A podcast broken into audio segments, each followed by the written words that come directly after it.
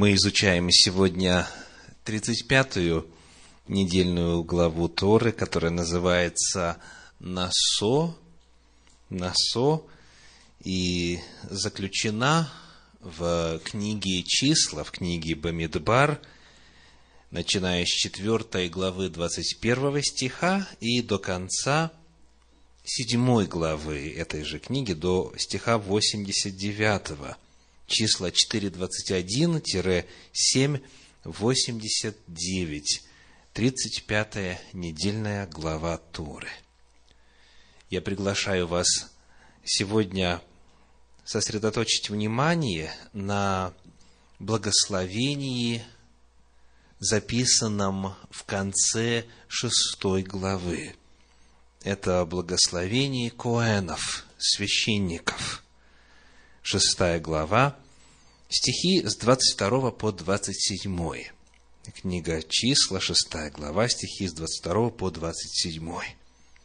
«И сказал Господь Моисею, говоря, «Скажи Аарону и сынам его, так благословляйте сынов Израилевых, говоря им, да благословит тебя Господь и сохранит тебя» Да презрит на тебя Господь светлым лицом своим и помилует тебя.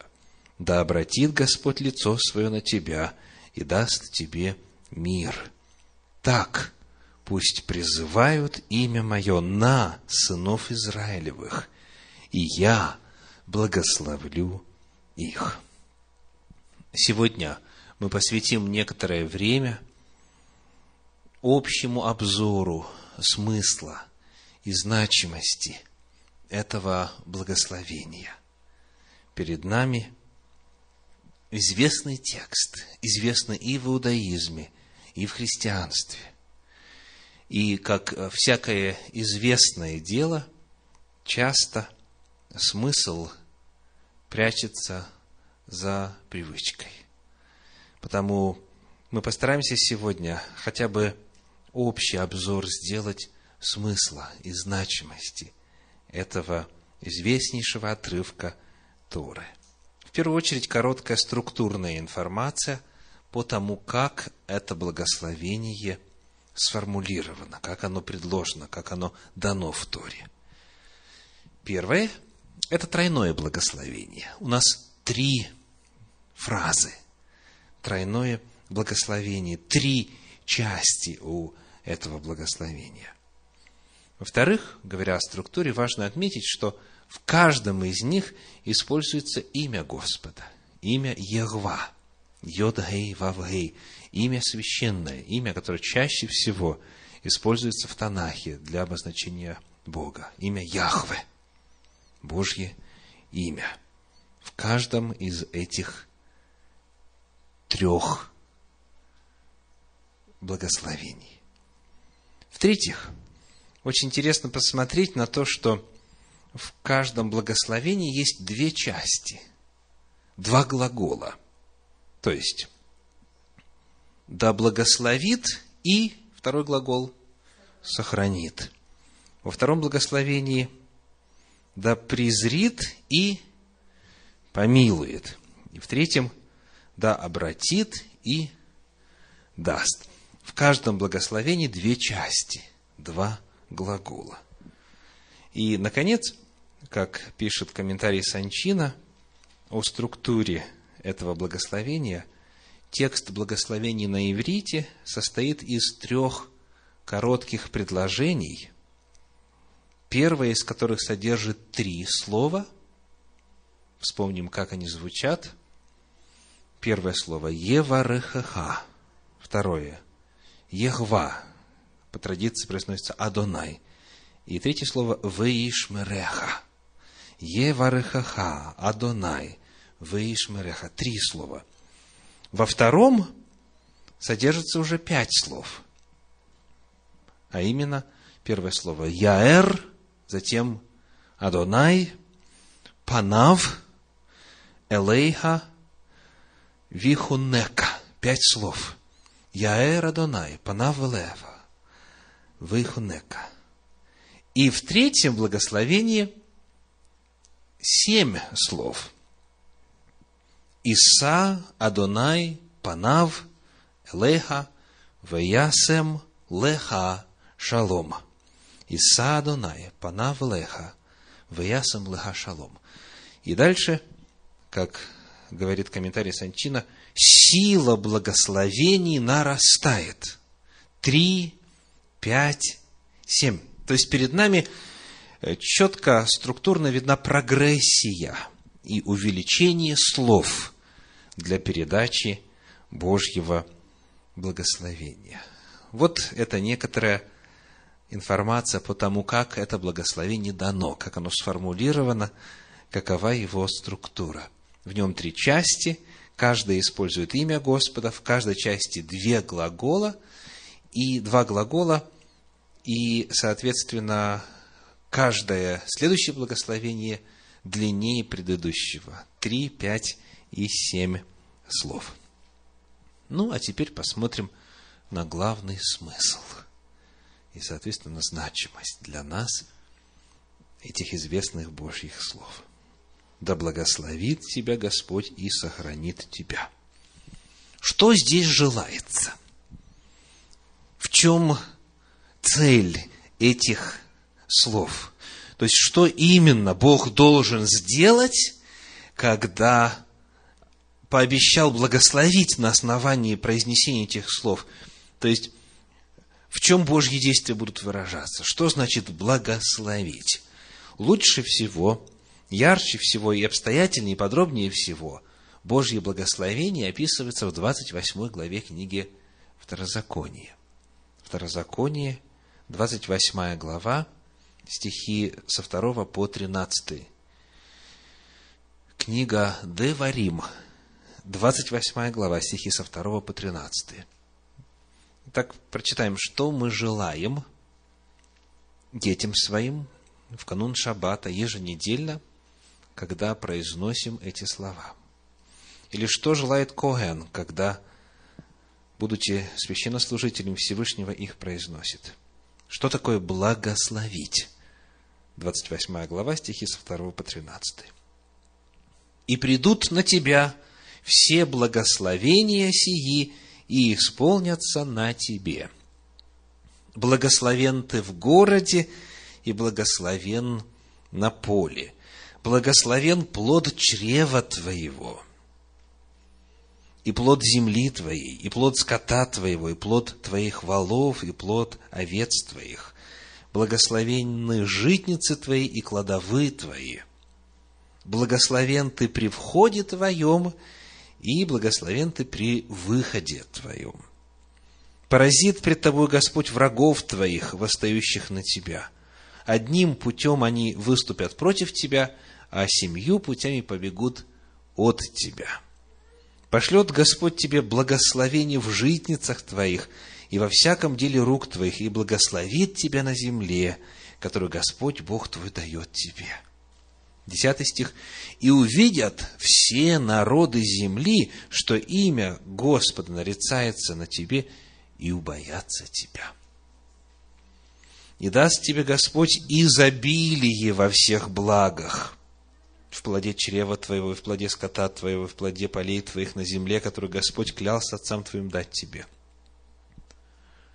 Открой тебе, Господь, добрую сокровищницу свою неба, чтобы оно давало дождь земле твоей во время свое, и чтобы благословлять все дела рук твоих.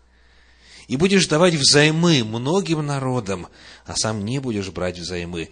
Сделай тебя, Господь, главою, а не хвостом, и будешь только на высоте, а не будешь внизу. Очень красочно, ярко и в подробностях описывается, как проявляется Божье благословение. Вот это мы желаем детям своим, когда их благословляем. Да благословит тебя Господь означает, да исполнит Он в твоей жизни – первые 13 стихов 28 главы книги Второзакония. Божье благословение в действительности вбирает в себя все сферы жизни. И взаимоотношения в семье, и плодородие, и успех во всяком деле рук, и финансовая сторона, и почет, и статус, и уважение, и так далее, и защита. Все, что нужно человеку. Но обратили ли вы внимание, какая сфера в первую очередь здесь этими множественными описаниями покрыта? То есть все эти разные виды благословения касаются чего? Одним словом. Слышу ответ жизни. Еще? Да, спасибо. Это все физического плана благословения. То есть это все благословение материальное. Все, что связано с качественным, с качественной физической жизнью на земле, с ее качеством. Первое благословение направлено на материальную сферу. Главным образом и практически исключительно. То есть, термин благословений, как оно, это понятие дано в 28 главе Второзакония, оно в первую очередь, повторимся, описывает материальную сферу. Итак, да благословит тебя Господь, и второй глагол, и сохранит, и сохранит. И вот по поводу этой охраны мы читаем в комментарии Раши следующее. «Дабы не напали на тебя разбойники, чтобы отнять твое богатство». Когда человек дает подарок своему слуге, он не может уберечь его от всех. Но если нападут на него разбойники и отнимут у него, какая польза ему от того подарка? Однако святой, благословен он, и дает, и оберегает от всякого посягательства. Итак, коль скоро благословение касается в первую очередь материальной сферы, то когда Бог благословляет, Он затем за своим подарком еще и наблюдает. И это чрезвычайно важно. Бог дает, и Бог хранит. Бог благословляет и охраняет. Гирш, известный исследователь, Равин, об этом пишет так – Поэтому произнесенное здесь благословение с высокой степенью вероятности относится прежде всего к имуществу, в отношении которого даже после его дарования нам требуется божественное охранение, чтобы оно сохранилось для нас, чтобы наше владение имуществом принесло нам подлинное счастье – Таким образом, первый стих благословения относится к процветанию всего нашего личного материального имущества и его защите от всего, что могло бы нанести ему ущерб. Знаете ли вы истории людей, которым неожиданно, как говорят в народе, привалило счастье? То есть, в материальном отношении они стали независимыми, стали процветающими, стали богатыми, но этого хватило буквально на в некоторых случаях пару месяцев, в других случаях пару лет, и все ушло. Не сохранилось, не сохранилось, потому что это нелегко. Это само по себе большое испытание. Иметь благословение, иметь им, уметь им пользоваться. Не все умеют жить в изобилии. Потому, когда Господь благословляет, он свой подарок, повторим, сопровождает чем? Охраной этого подарка. Да благословит тебя Господь и сохранит. Как пишет Гирш, чтобы даже после его дарования оно принесло нам подлинное счастье. Ибо не всегда материальное благо счастье приносит.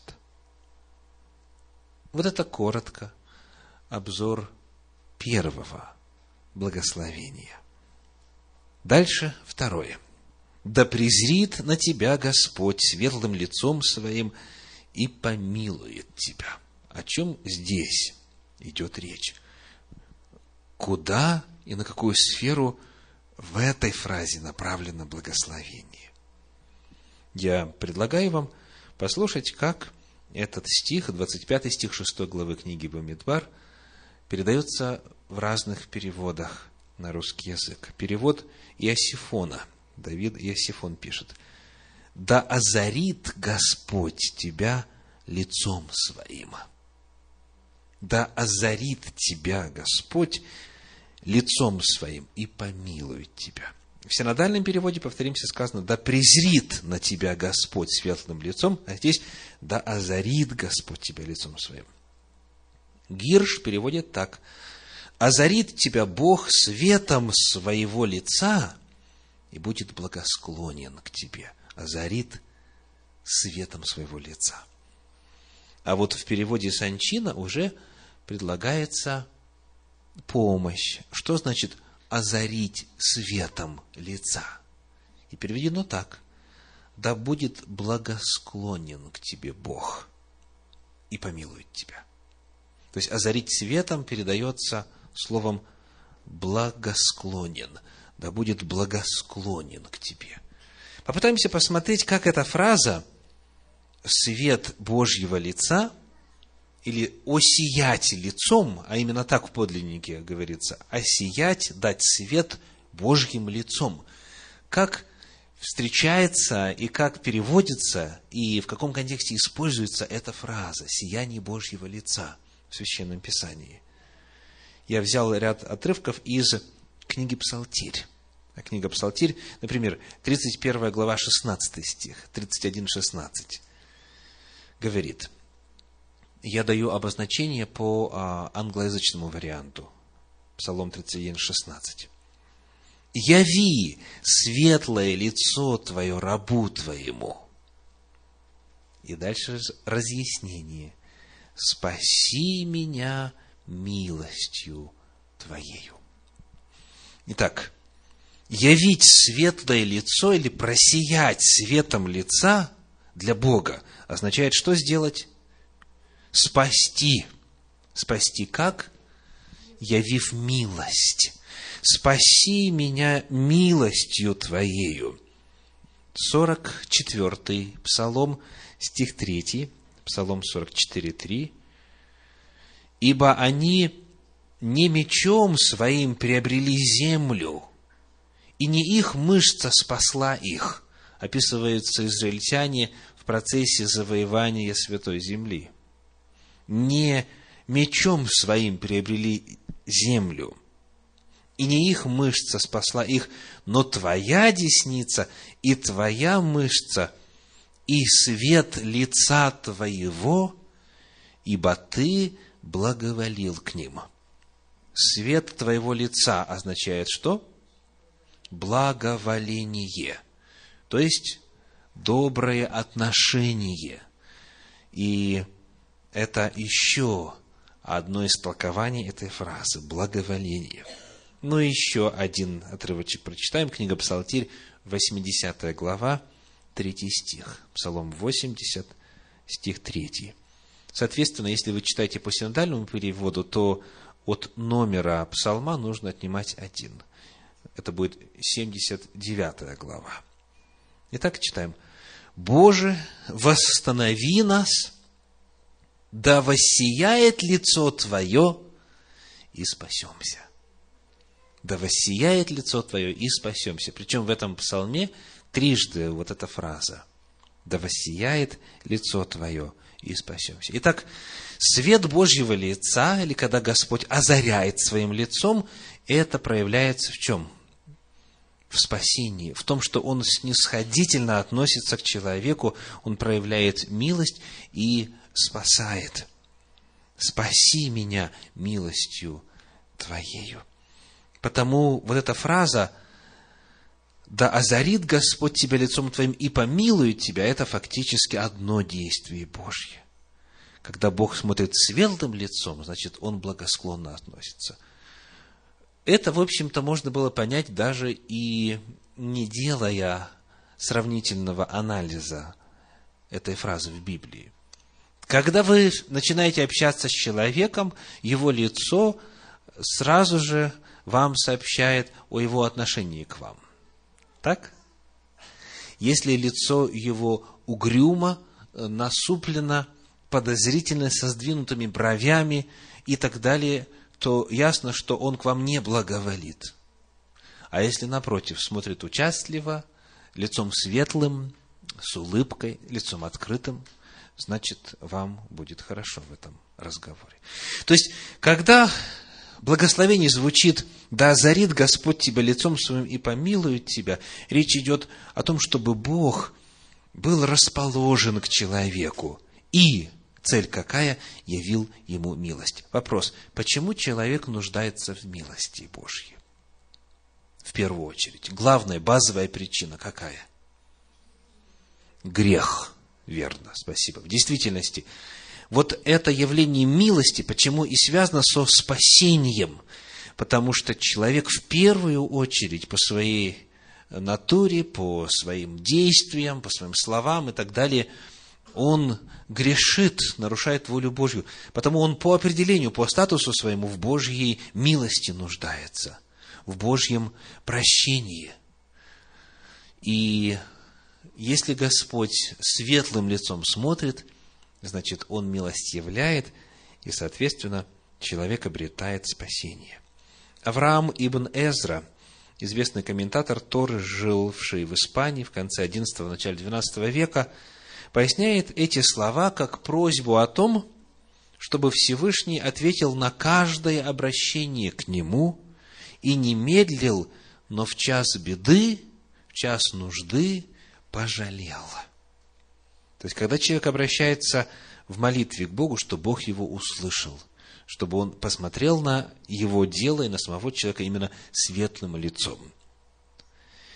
Исследователь Пинхас Полонский об этом пишет так. Благословение на этом уровне состоит в просветленности души, в том, чтобы душа человека была освящена божественным светом – и здесь же необходима божественная милость, так как грехи человека портят его душу. И милость Всевышнего выражается в том, что душе наносится меньший ущерб. А способ прощения грехов, спасения от греха. Итак, первое благословение главным образом затрагивает какую сферу? Материальную сферу чтобы был достаток, чтобы было спокойствие, чтобы главные материальные нужды были удовлетворены. Второе благословение, как вы видите, идет дальше. Оно решает уже вопрос вины человека, греха человека, нужд человека в Боге, необходимость Божьей милости, в Божьей благосклонности. именно потому, что человек – по своей природе грешен, он нуждается в Божьем прощении. Это благословение, чтобы это прощение стало для человека реальностью.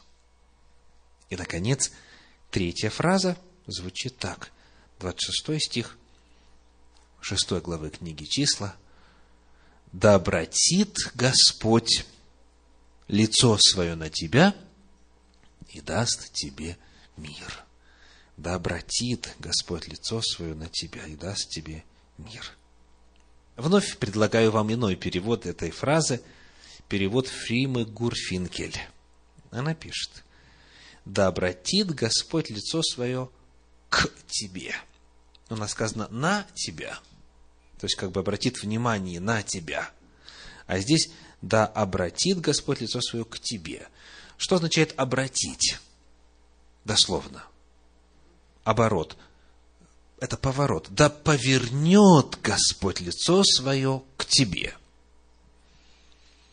То есть, в результате что получается? Это значит повернуться в направлении человека и установить с ним зрительный контакт. Да повернет Господь лицо свое к тебе. И результатом будет Общение какое? Лицом к лицу. Лицом к лицу.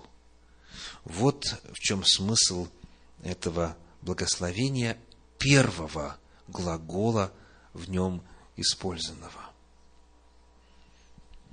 Как мы читаем в комментарии Пинхаса Полонского, благословение переходит к третьему уровню, духовному, сущность которого – личный контакт с Всевышним.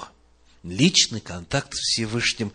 Здесь благословляют на то, чтобы Господь обратил к нему свое лицо, и он смог вступить с Богом в личностный прямой контакт. Фраза «лицом к лицу» весьма значима в Торе. Правда? Сам Моше, Моше Рабейну, Моше учитель наш, дарователь Торы, записавший Божьи законы, он удостаивался вот именно такого уровня общения со Всевышним. Сказано в 12 главе книги «Числа», что именно лицом к лицу говорил Бог с ним, лицом к лицу. То есть это именно личные и очень личностные взаимоотношения. Это высший идеал и точка духовного роста, когда с Богом общаешься лицом к лицу. Как дальше пишет Пинхас Полонский, это благословение завершается словами «И Бог даст тебе мир». Слово «мир», «шалом» на иврите означает не только отсутствие войны, но и цельность, завершенность, гармоничность. Эта цельность достигается, когда все три уровня существования человека действуют не сами по себе, а как элементы его связи с Богом. И благодаря этому человек обретает истинный мир. Прочитаем, что написано о значении этого благословения в комментарии Санчина. Мир приходит из духовных сфер. Элементы материального мира сами по себе не могут существовать в единстве и гармонии. Для того, чтобы установился мир между ними – требуется проявление объединяющей духовности, которая спустится с небес. В ежедневной молитве мы говорим, тот, кто творит мир в вышине, сотворит мир для нас и для всего Израиля. Эта фраза, она поется и в соответствующем песнопении, которое нам знакомо.